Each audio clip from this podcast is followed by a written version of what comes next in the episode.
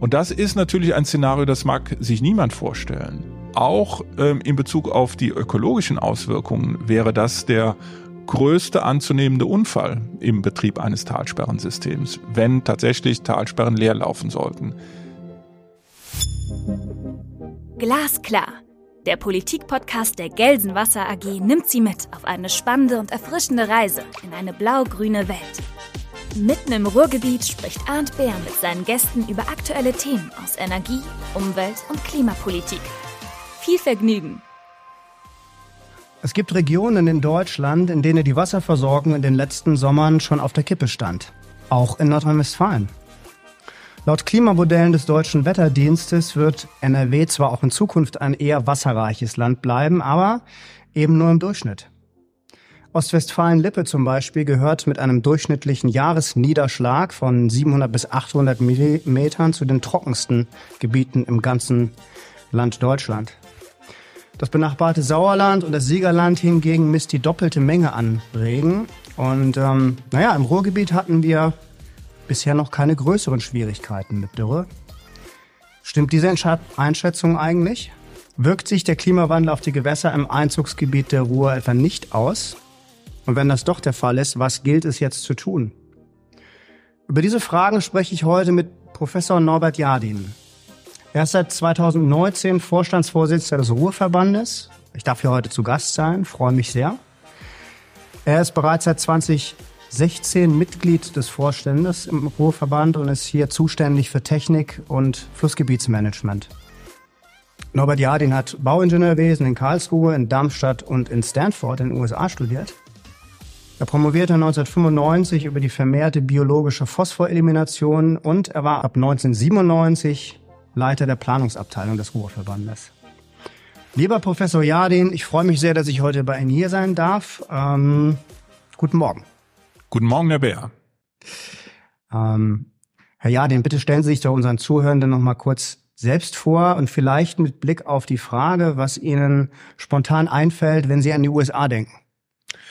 Wenn ich an die USA denke, ähm, fällt mir spontan äh, natürlich die ähm, unglaublich faszinierende Natur, die Vielfältigkeit der Landschaftsbilder in den USA ein und meine sehr inspirierende Zeit, die ich in den USA äh, verbracht habe und die auch meine Liebe zu diesen Naturwundern des Landes äh, geweckt hat. Und seitdem gibt es kaum ein Jahr, ähm, in dem ich nicht mit mir ähm, schwanger gehe, ob ich nicht in die USA äh, reisen sollte. Und das hat sich seit ja, da meinen Studienzeiten ähm, tatsächlich ähm, fast alle zwei bis drei Jahre realisieren können. Und so verbringe ich äh, alle drei Jahre einen Teil meiner Sommerzeit äh, in den Bergen von Kalifornien weit ab der Zivilisation mit einem Rucksack und ähm, wandere durch diese faszinierenden Landschaften. Jetzt ist Stanford ja eine sehr ähm, renommierte Universität. Was denken Sie da? Denken Sie zurück an die Universitätszeit? Ja, was äh, für mich diese Zeit geprägt hat, war diese sehr inspirierende Zeit mit meinem damaligen ähm, Hochschullehrer und meiner Betreuerin, die inzwischen auch selbst Professorin äh, in Berkeley geworden ist ein sehr unkonventionelles persönliches ähm, und freundschaftliches Miteinander ähm, an der Hochschule, das eben äh, auch neue Einblicke ähm, in das Lehren und Lernen äh, vermittelt hat. Mhm. Herr Jadin, wenn Sie nicht arbeiten hier beim Ruhrverband, eine sehr wichtige Tätigkeit, aber was machen Sie so in Ihrer Freizeit? Sind Sie eher der Typ Sportler oder Musiker oder eher der Typ Sportler. Äh, Musik ist äh, eher auf der passiven Seite bei mir äh, äh, sehr vorhanden. Also mein Spektrum ist tatsächlich sehr breit von Rockmusik bis Klassik äh, ist alles dabei. Ich bin ein leidenschaftlicher Abonnent der Philharmonie hier in Essen und äh, mache dies auch schon seit vielen Jahren mit meiner Frau zusammen. Aber ansonsten gehen wir auch gerne auf äh, Rockkonzerte, können auch das genießen und äh, sportlich bin ich ähm, gerne selbst aktiv unterwegs, äh, entweder mit dem Rad äh, zu Fuß ähm, oder jetzt bricht die Winterzeit an, ähm, natürlich auch gerne auf Tourenschienen oder auch auf Langlauf- oder Abfahrtsschienen. Solange der Klimawandel noch zulässt, dass es Schnee gibt. Genau, das ist äh, gerade in den alten Regionen durchaus eine Herausforderung. Gerade wenn man mit Tourenski unterwegs ist, mhm. äh, ist man ja auf ähm, ausschließlich natürlichen Schnee angewiesen und das ist an manchen Stellen schon etwas knapper geworden in den letzten Jahren. Mhm. Naja, dann lassen Sie uns in das Thema einsteigen. Vielleicht ähm, für unsere Zuhörenden, die nicht so affin sind oder in Nordrhein-Westfalen beheimatet. Äh, manch einer weiß es ja nicht so richtig. Was macht der Ruhrverband aus? Was ist die Aufgabe des Ruhrverbandes? Der Ruhrverband ist ein sondergesetzlicher Wasserverband und die Wasserverbände in Nordrhein-Westfalen sind ähm, in gewisser Weise schon eine Sonderkonstruktion und sind genialen ähm, Gedanken geschuldet, die äh, unsere Vorväter und Vormütter ähm, damals zu Beginn des äh, letzten Jahrtausends äh, gehabt haben, als viele dieser Wasserverbände in Nordrhein-Westfalen gegründet wurden. Und die Idee damals war, die im Übrigen auch der Grundgedanke der äh, 2000 äh, verabschiedeten Wasserrahmenrichtlinie ist, Flussgebiete ganzheitlich zu betrachten.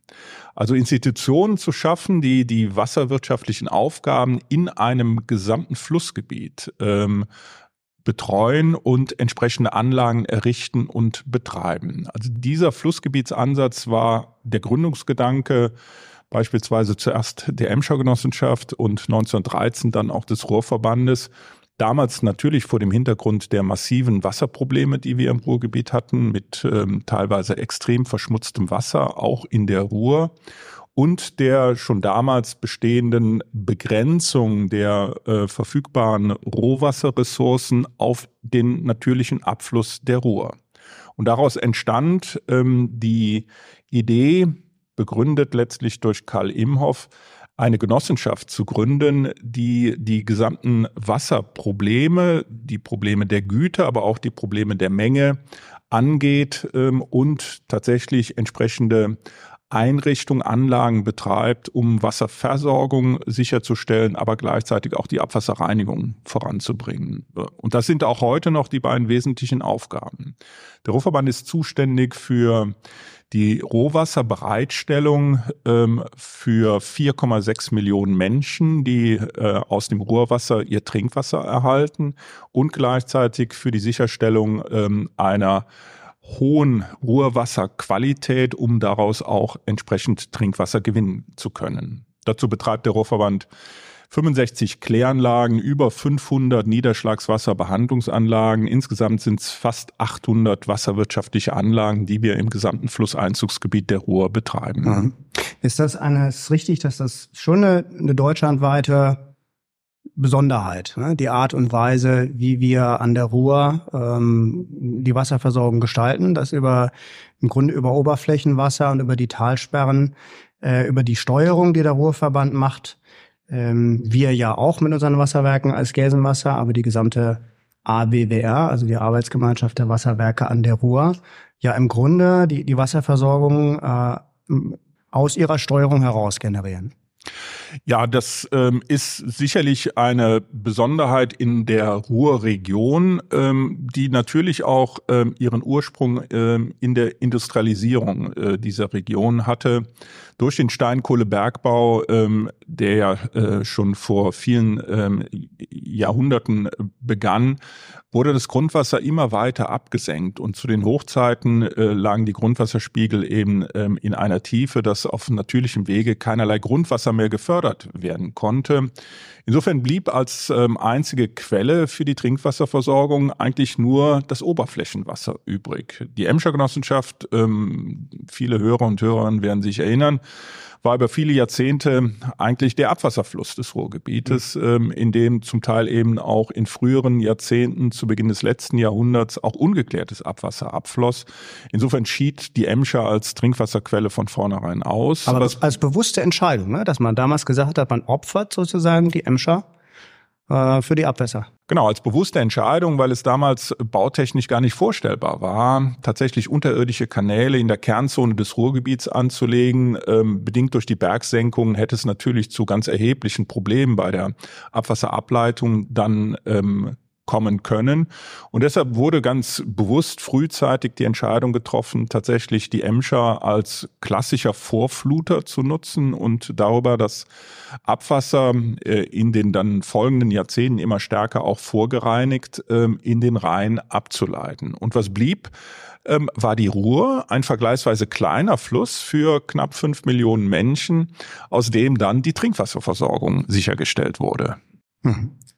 Das funktioniert ja ähm, jetzt, ähm, also seitdem, glaube ich, würden Sie sicherlich ähm, nicht widersprechen, dass das immer besser funktioniert, wenn man den Ruhrgütebericht sich ansieht, ähm, der ja sehr aufwendig und mit sehr vielen Zahlen und Fakten immer wieder rausgegeben wird, dann kann man ja kontinuierlich über die Jahrzehnte hinweg sehen, dass die Qualität sich immer weiter verbessert, dass im Grunde die Versorgung sich immer weiter normalisiert hat, äh, trotz Bergbau und auch in der Nachfolge des Bergbaus.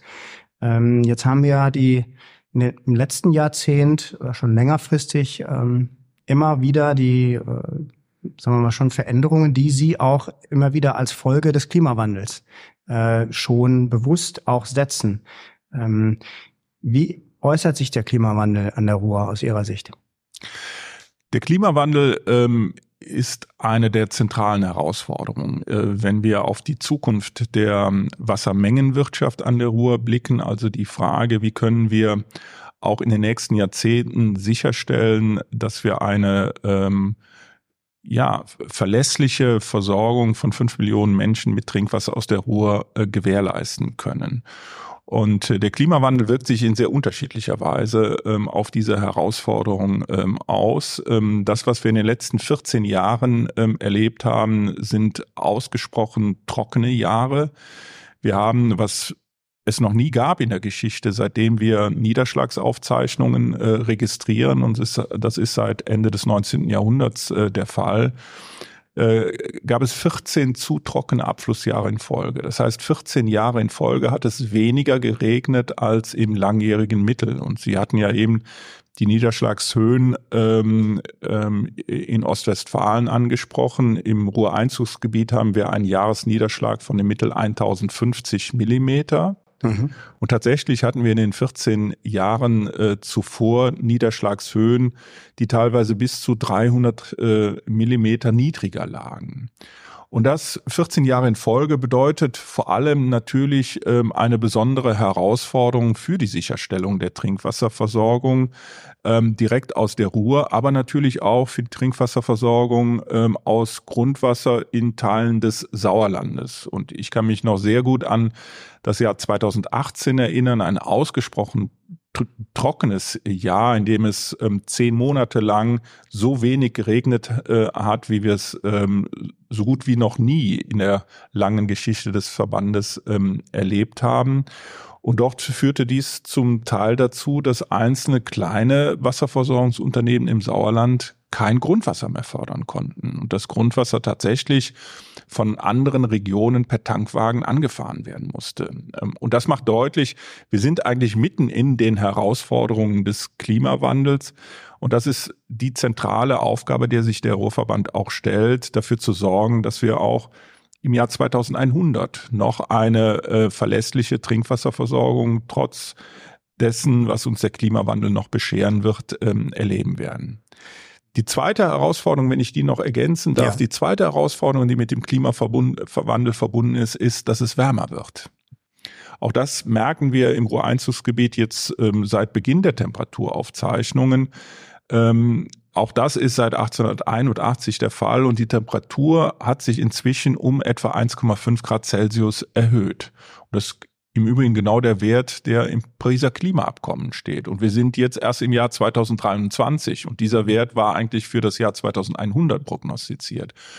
Und höhere Temperaturen bedeuten natürlich auch höhere Temperaturen im Oberflächenwasser mit allen Konsequenzen, ähm, die daraus resultieren. Was sind die ähm, Konsequenzen? Verdunstung? Verdunstung äh, in stärkerem Maße, als wir das bisher kannten. Höhere Temperaturen bedeuten natürlich auch Stress für die Ökologie. Ähm, höhere Temperaturen bedeuten stärkere Sauerstoffzehrung in den Gewässern.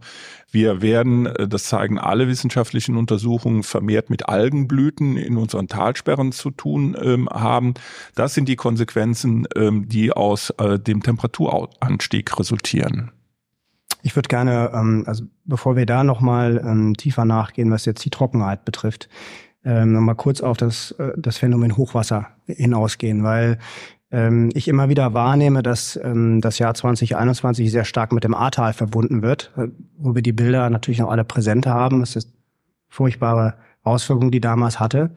Ähm, wir haben aber auch am, im Ruhrgebiet massive Auswirkungen gehabt, ne, man manchmal vergisst. Ganz genau. Ähm, wir hatten äh, tatsächlich 2021 das höchste Hochwasser an der Ruhr seit 1946. Ähm, das ist insofern äh, bemerkenswert, ähm, als äh, inzwischen auch unser Talsperrensystem vollständig ausgebaut ist. Aber, und auch das gehört ähm, zur Wahrheit dazu, unser Talsperrensystem erfasst lediglich 23 Prozent der Einzugsgebietsfläche. Das heißt, 77 Prozent des äh, im Ruhreinzugsgebiet fallenden Niederschlags entstehen äh, oder führen zu einem Abfluss unterhalb der Talsperren oder dieser Abfluss geht an den Talsperren vorbei, kann also von Talsperren gar nicht beeinflusst werden. Und das war 2021 genau der Fall, denn die Niederschlagsschwerpunkte damals lagen eben nicht im Einzugsgebiet von Talsperren, sondern ganz überwiegend im Ennepe-Ruhr-Kreis, ähm, im Bereich der Stadt Hagen und ähm, im Bereich des Märkischen Kreises. Teilweise wurden Niederschlagshöhen äh, im Bereich der Stadt Hagen von 240 Millimetern in 24 Stunden erreicht. Niederschlagshöhen, die noch nie in dieser Höhe äh, aufgezeichnet wurden. Und das führte eben zu diesem ähm, außergewöhnlichen Hochwasser ähm, an der Ruhr. Und was für dieses Hochwasser noch sehr besonders war, äh, war, dass es ein Sommerhochwasser war.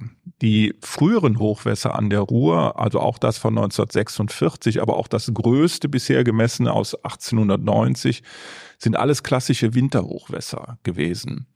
Warum sage ich das? Das sage ich deshalb, weil natürlich im Sommer die Vegetation in dem, äh, im Fluss Ruhr eine ganz andere ist als im Winter mit stark belaubten Bäumen, starker Vegetation, was eben dazu führt, dass der Fließwiderstand äh, in der Ruhr höher wird und bei gleichem Abfluss die Wasserspiegellagen ansteigen.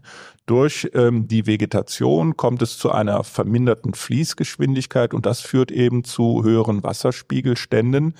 Und das hat in der Konsequenz dazu geführt, dass wir 2021 an manchen Stellen an der Ruhr so hohe Wasserstände hatten, wie, wie sie zuletzt 1890 gemessen wurden. Das macht deutlich, welche Dramatik dieses Hochwasser 2021 auch an der Ruhr hatte.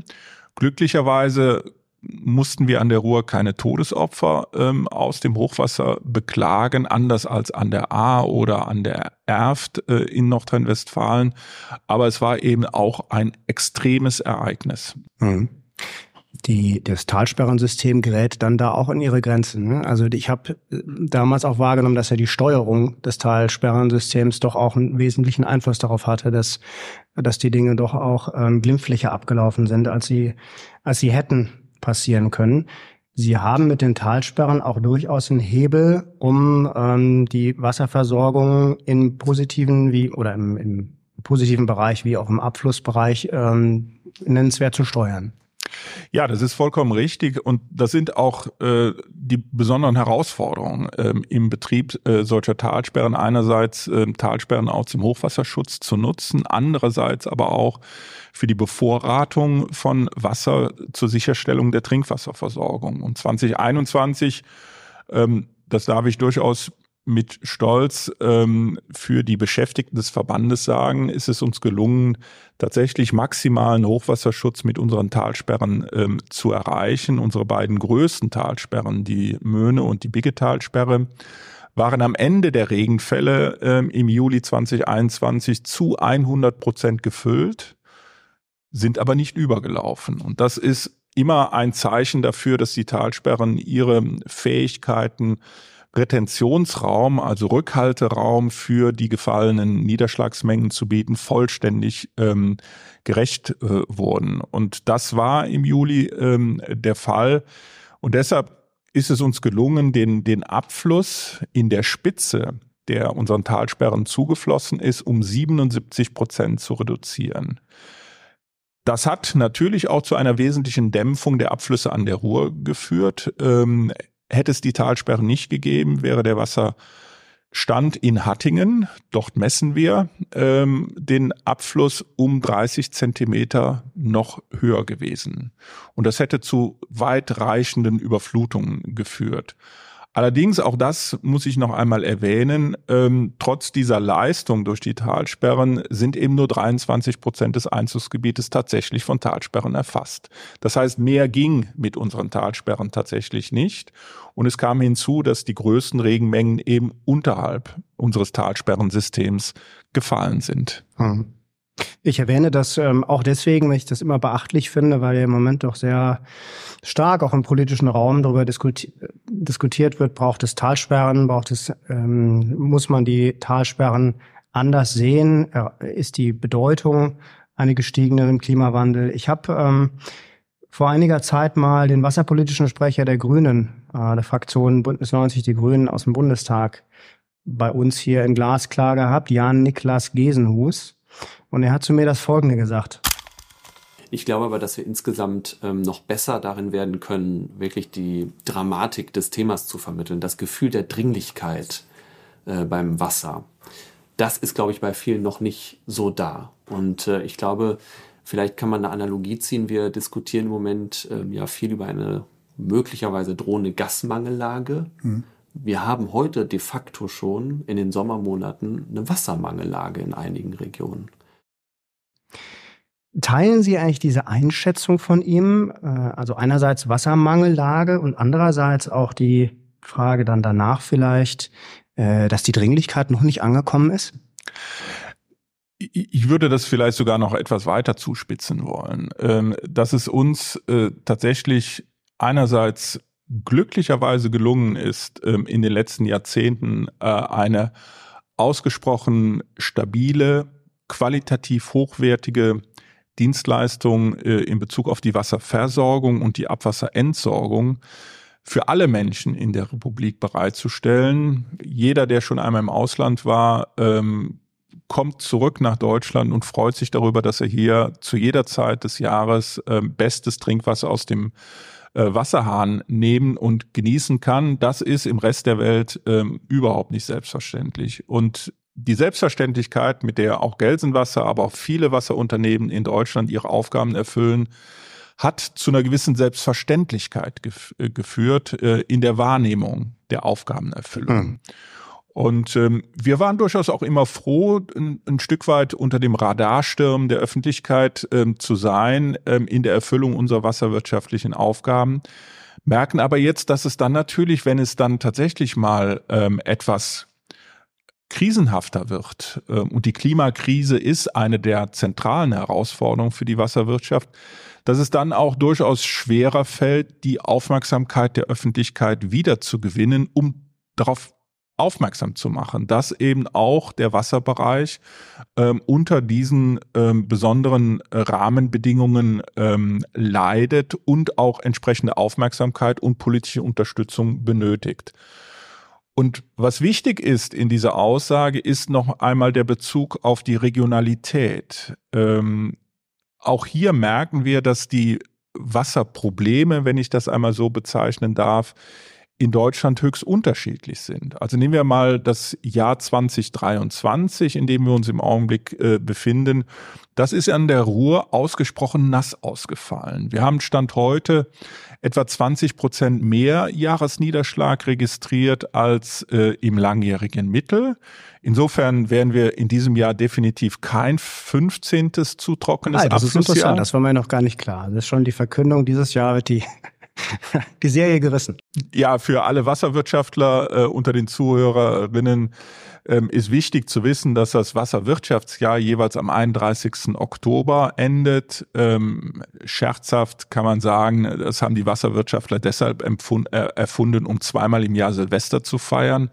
Und tatsächlich gibt's auch einen Wasserwirtschaftssilvester, der ist dann typischerweise am 31. Oktober. Dann endet das Wasserwirtschaftsjahr. Und wir haben jetzt nur noch ähm, wenige Tage bis zum Ende und deshalb kann man das ziemlich sicher sagen, dass dieses Jahr tatsächlich kein trockenes Abflussjahr sein wird. Ähm, auch unsere Talsperren sind im Augenblick mit 81 Prozent deutlich besser gefüllt als nicht nur in allen Jahren zuvor, ähm, sondern vor allem auch als im langjährigen Mittel. Das ist aber der Blick auf Nordrhein-Westfalen. Wenn wir jetzt nach in den Osten gehen, nach Sachsen beispielsweise oder nach Mecklenburg-Vorpommern. Dort haben wir auch heute noch eine ausgesprochene Dürre in den oberen Bodenschichten, etwas, was wir in Nordrhein-Westfalen zum Glück in diesem Jahr nicht äh, mehr hatten, in den letzten Wochen jedenfalls. Ähm, und das macht eben deutlich, die Regionalität auch der Klimaauswirkungen wird sich noch weiter zuspitzen und wird auch zu sehr unterschiedlichen Herausforderungen äh, führen. Und gerade der Osten, der ja ohnehin deutlich niederschlagsärmer ist ähm, als äh, der Westen, wird dies als erstes zu spüren bekommen. Und wir merken das ja auch an den Diskussionen um die Ansiedlung von ähm, äh, Unternehmen, die in erheblichem Maße auch auf äh, Wasservorräte, sei es Grundwasser oder auch Oberflächenwasser, angewiesen sind. Es wird ein ein Nutzungsdruck entstehen auf die verbleibenden Wasservorräte und der wird sich regional höchst unterschiedlich ausprägen. Glauben Sie, dass wir in Deutschland in absehbarer Zeit äh, mehr Wasserentsalzung machen? Weil Sie gerade Ostwest, also ähm, Ostdeutschland und den Raum Berlin, Ostsee äh, angesprochen haben, da wird es ja zum ersten Mal schon wieder ernsthaft diskutiert. Ne? Ich würde jetzt im Augenblick noch nicht davon ausgehen, dass wir irgendeinen vergleichbaren Standard mit den Wüstenstaaten ähm, ähm, ähm er erreichen werden, was die Meerwasserentsalzung angeht. Aber wir haben ja durchaus auch in einigen Regionen ähm, erhebliche Probleme mit der Versalzung von Grundwässern, ähm, Stichwort Brackwasser. Und äh, da kann äh, äh, eine Entsalzungsanlage natürlich auch ähm, ein Mittel sein, um auch dieses Wasser für die Zwecke der Trinkwasserversorgung nutzbar zu machen. Meine Erwartung äh, ist, dass dies äh, eher ein regional sehr begrenztes Thema für Deutschland sein wird, zumal wir auch nur an wenigen Stellen tatsächlich ähm, diesen Meereszugang einerseits haben und andererseits eben auch große Wasserbedarfe ähm, haben. Diese Frage stellt sich beispielsweise in den Niederlanden in ganz anderer Weise, ähm, wie dort zukünftige Wasserversorgungskonzepte in Zeiten des Klimawandels äh, aussehen werden. Ähm, jetzt sind wir vom, vom Ruhrgebiet gekommen und ähm, Sie haben eben gesagt, dieses Jahr ist ein, eines, was überdurchschnittlich oder zumindest nicht zu trocken ist. Ähm, jetzt liegt aber die, die Krux ja darin, dass der, der Durchschnitt auch nicht immer das, äh, das Optimale ist. Es geht ja nicht nur um Durchschnitt. Ich glaube, Karl Valentin hat mal gesagt, wenn ich mit dem Kopf im Kühlschrank bin und mit dem Hintern auf der Herdplatte, ist es im Durchschnitt auch relativ warm. Ähm, sondern es geht ja darum, dass letztendlich wochenlang äh, Extremsituationen sind, gerade im Sommer. Ähm, Sie plädieren in der Politik auch dafür, eben die, die Wasserversorgung und gerade das System der Talsperren anders zu denken. Deswegen, richtig? Ja, richtig. Äh, das hat aber vor allem damit zu tun, dass wir langfristig gesehen ähm, häufiger von Dürreperioden betroffen sein werden, als das jemals zuvor der Fall äh, war. Das zeigen eigentlich alle unsere äh, Klimamodelle, die wir in den letzten 15 Jahren gerechnet haben für unser Einzugsgebiet. Also Sie merken ähm, aus meiner äh, Formulierung, äh, Klimawandelanpassung in Bezug auf die Trinkwasserversorgung ist für den Ruhrverband kein neues Thema. Wir haben uns vor 15 Jahren schon mit der Frage auseinandergesetzt, ähm, was passiert eigentlich, wenn der Klimawandel in unserem Einzugsgebiet Einzug hält ähm, und sich die Situation ähm, in Bezug auf Niederschläge und Temperaturen deutlich verändert. Und ich will das mal auf einen Punkt bringen. Ein Ergebnis der damaligen Szenarienberechnung, die wir durchgeführt haben, war, dass die Wahrscheinlichkeit, dass die Möhnetalsperre leer läuft, von einmal in 500 Jahren vor den Zeiten des Klimawandels auf einmal in 200 Jahren zurückgeht. Jetzt mag man sagen, auch einmal in 200 Jahren ist noch ähm, durchaus akzeptabel, aber niemand garantiert ja, dass das erst in 200 Jahren passiert, sondern das kann auch in zwei oder drei Jahren passieren. Und niemand will sich ernsthaft vorstellen, was passiert, wenn tatsächlich die Möhnetalsperre leer liefe was dramatische Auswirkungen nicht nur auf die Trinkwasserversorgung ähm, hätte, sondern natürlich auch auf die Ökologie in der Talsperre selbst, aber auch äh, in der Möhne und anschließend in der Ruhr. Das heißt, seit 15 Jahren ähm, versuchen wir uns die Frage zu beantworten, wie müssen wir eigentlich unsere Systeme ähm, anpassen, um auf diese Herausforderungen des Klimawandels zu äh, reagieren. Und durch dieses extreme Trockenjahr 2018 haben sich diese Überlegungen nochmal weiter konkretisiert. Und wir haben ähm, äh, in den Jahren 2020 und 2021 umfangreiche ähm, Studien angestellt, um einerseits uns die Frage zu beantworten, wie verändert sich das Wasserdargebot ähm, und wie müssen wir unsere Talsperren zukünftig ähm, besser angepasster steuern, um klimaresilient zu sein und andererseits was bedeutet eigentlich der Klimawandel auch für die Gewässerökologie und die Qualität? Ähm, und diese Ergebnisse liegen jetzt seit etwa anderthalb Jahren ähm, in umfangreicher Form vor, sowohl die Mengenbetrachtung wie aber auch die Qualitäts- äh, und Ökologiebetrachtung. Und daraus ist ähm, von unserer Seite sehr klar abgeleitet worden, wir müssen die Talsperrensteuerung ändern, um zukünftig auch weiterhin eine sichere Trinkwasserversorgung äh, in Zeiten des Klimawandels gewährleisten mhm. zu können. Die, die Steuerung über die Talsperren, also vereinfacht gesagt, ähm, entscheiden Sie über die Menge, wie viel Wasser in die Ruhr geht und wie viel Wasser zurückgehalten wird aus, der, aus den, in die Talsperren, so dass sie auch für die Wasserversorgung ähm, dann vorrätig sind. Ähm, wie läuft die Steuerung jetzt aktuell ab? Da gibt es ein Gesetz dafür. Ganz genau. Das ist ähm, tatsächlich auch eine Besonderheit ähm, des Ruhrverbandes. Wir betreiben, ich erwähnte es, ähm, acht Talsperren im Einzugsgebiet der Ruhr. Und für die meisten Talsperren in Deutschland gibt es ähm, individuelle Talsperrenbetriebspläne, in denen dann festgelegt wird, wie viel aus der Talsperre jeweils bei welchem Füllstand abzulassen ist.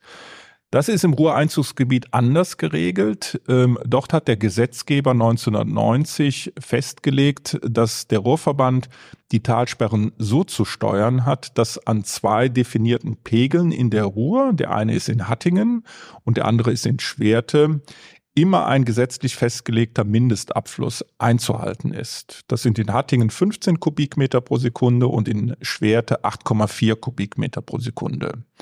Und das sind vergleichsweise hohe Werte in Zeiten des Klimawandels. Das hat uns beispielsweise das Jahr 2018 deutlich gelehrt. Dort ähm, hatten die, hatte das gesamte Talsperrensystem ähm, Anfang Dezember 2018 nur noch einen Füllstand von 43 Prozent. Wo kommen diese Werte eigentlich her?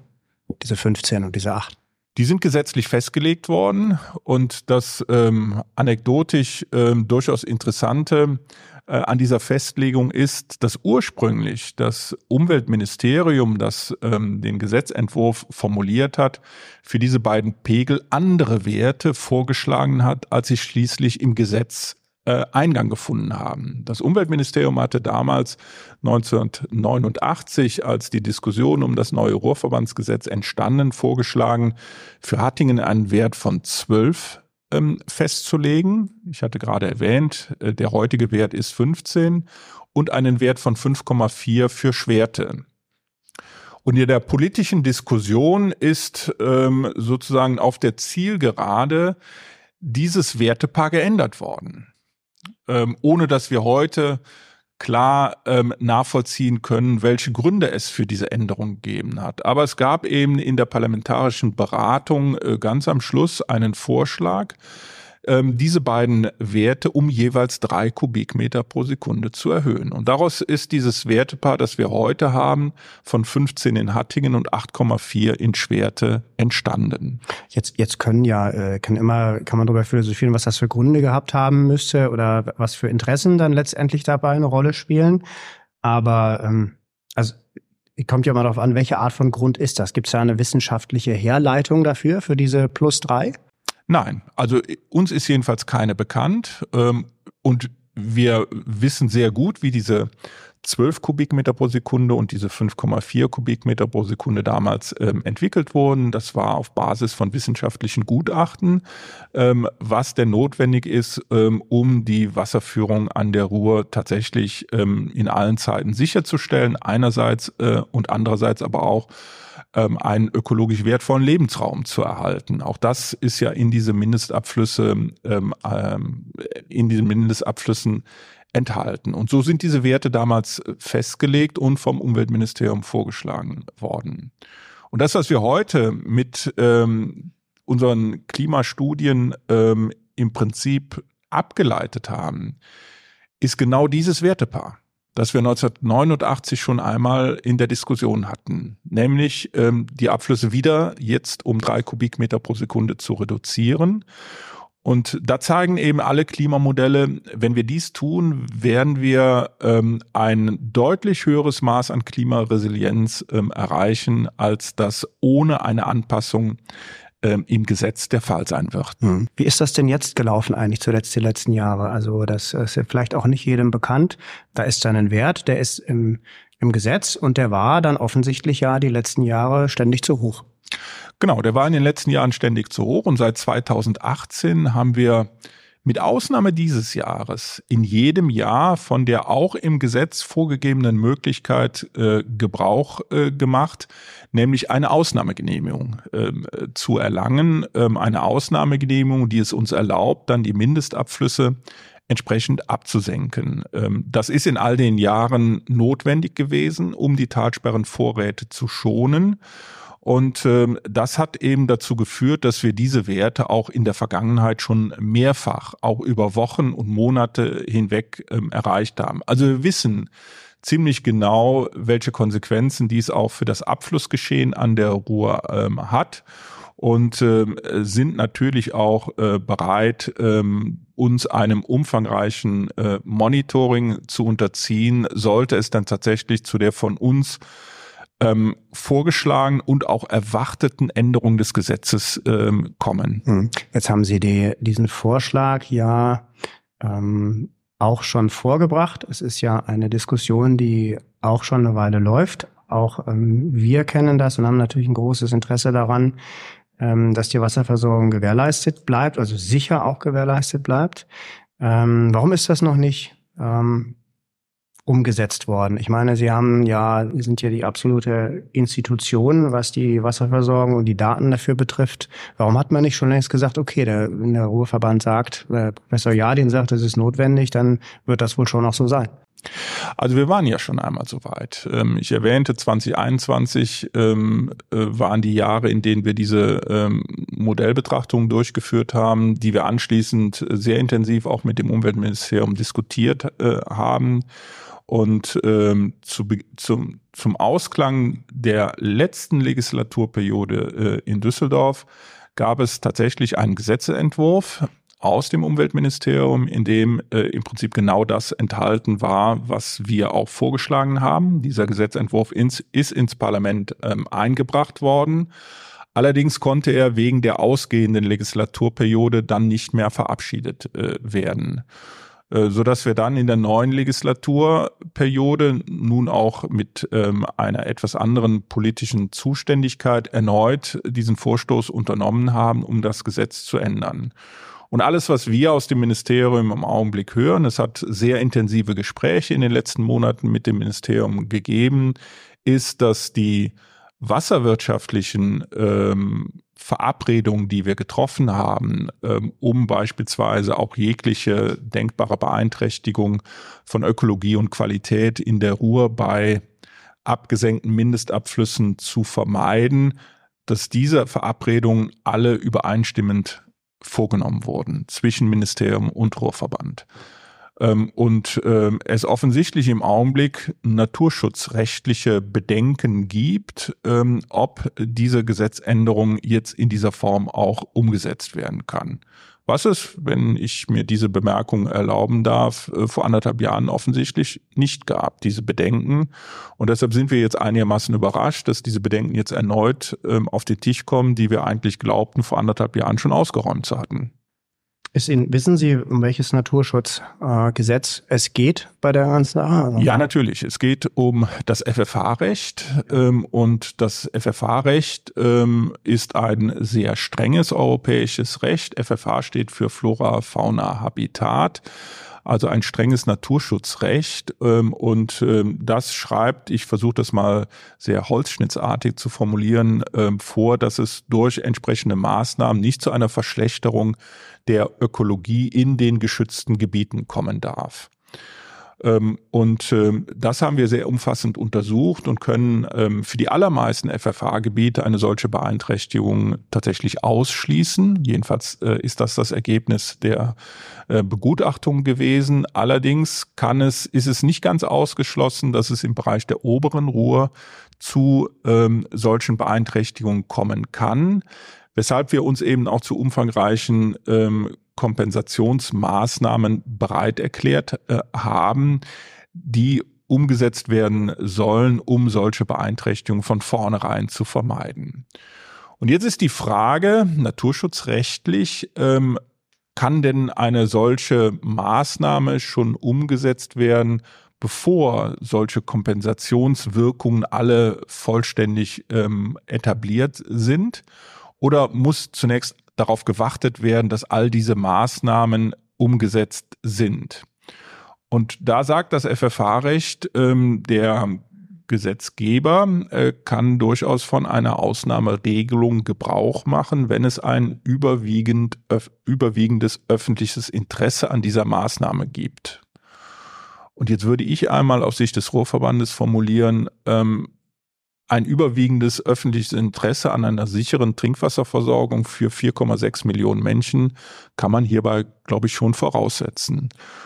Ich glaube, das müsste man, müsste man so sehen. Also wenn man das einordnet in die Gesamtdiskussion, die im Moment hat, Sie hatten haben vor einiger Zeit im Gespräch gesagt, ähm, ja, wir gingen immer davon aus, äh, als Wasserversorgung, äh, das ist etwas, was funktioniert. Ähm, da braucht man sich keine Gedanken darum zu machen. Und deswegen fällt äh, es im Moment noch so schwer, ähm, klar zu machen, dass es keine Selbstverständlichkeit ist, Wasserversorgung zu gewährleisten. Äh, jetzt ist die Frage, gerade mit Stichwort auf Vorrang der Wasserversorgung, Knappheit, ähm, was ist denn am Ende entscheidend? Ähm, ist es wichtig, dass die öffentliche Trinkwasserversorgung gewährleistet ist? Ich will es mal so frage, vielleicht zum Abschluss des Gespräches. Sie haben das eben so ein bisschen ähm, elegant umschifft. Was, was passiert denn, wenn das System Talsperre nicht mehr intakt ist? Was passiert, wenn so eine Möhnetalsperre dann eben leer läuft, weil ähm, Sie zu viel Wasser abfließen lassen mussten? Ja, genau diese Situation äh, hätten wir möglicherweise in, äh, im Jahr 2018 äh, fast gehabt. Ähm, ich erwähnte, dass wir 2018 am Ende des Jahres einen Füllstand von nur noch 43 Prozent in unseren Talsperren hatten. Und natürlich haben wir uns damals die Frage gestellt, was passiert eigentlich, wenn wir jetzt einen trockenen Winter bekommen? Kleiner Einschub, trotz 14 zu trockenen Abflussjahren in Folge war die Trinkwasserversorgung aus unseren Talsperren in all den Jahren nie in Gefahr. Warum? Weil es in den Wintermonaten immer sehr ergiebig geregnet hat und diese Winter haben dann ähm, die Talsperren wieder sehr gut gefüllt, sodass wir dann in den trockenen Sommern, die danach kamen, immer ausreichend gefüllte Talsperren hatten. Aber jetzt komme ich zurück auf das Jahr 2018. Es gibt ja keine Garantie dafür, dass der Winter tatsächlich auch niederschlagsreich ist. Und hätte es 2018, 2019 einen trockenen Winter gehabt, so wie wir ihn früher auch äh, immer mal wieder erlebt haben. So wie wir ihn jetzt im Süden und in, in den Alpen auch extrem erleben. Ne? Ganz genau. Dann äh, hätte es durchaus passieren können, dass zum Ende eines dann nochmal trockenen Sommers, und der Sommer 2019 war sehr trocken, dass dann die Talsperren tatsächlich auch annähernd leer gelaufen wären. Und das ist natürlich ein Szenario, das mag sich niemand vorstellen. Auch ähm, in Bezug auf die ökologischen Auswirkungen wäre das der größte anzunehmende Unfall im Betrieb eines Talsperrensystems, wenn tatsächlich Talsperren leer laufen sollten.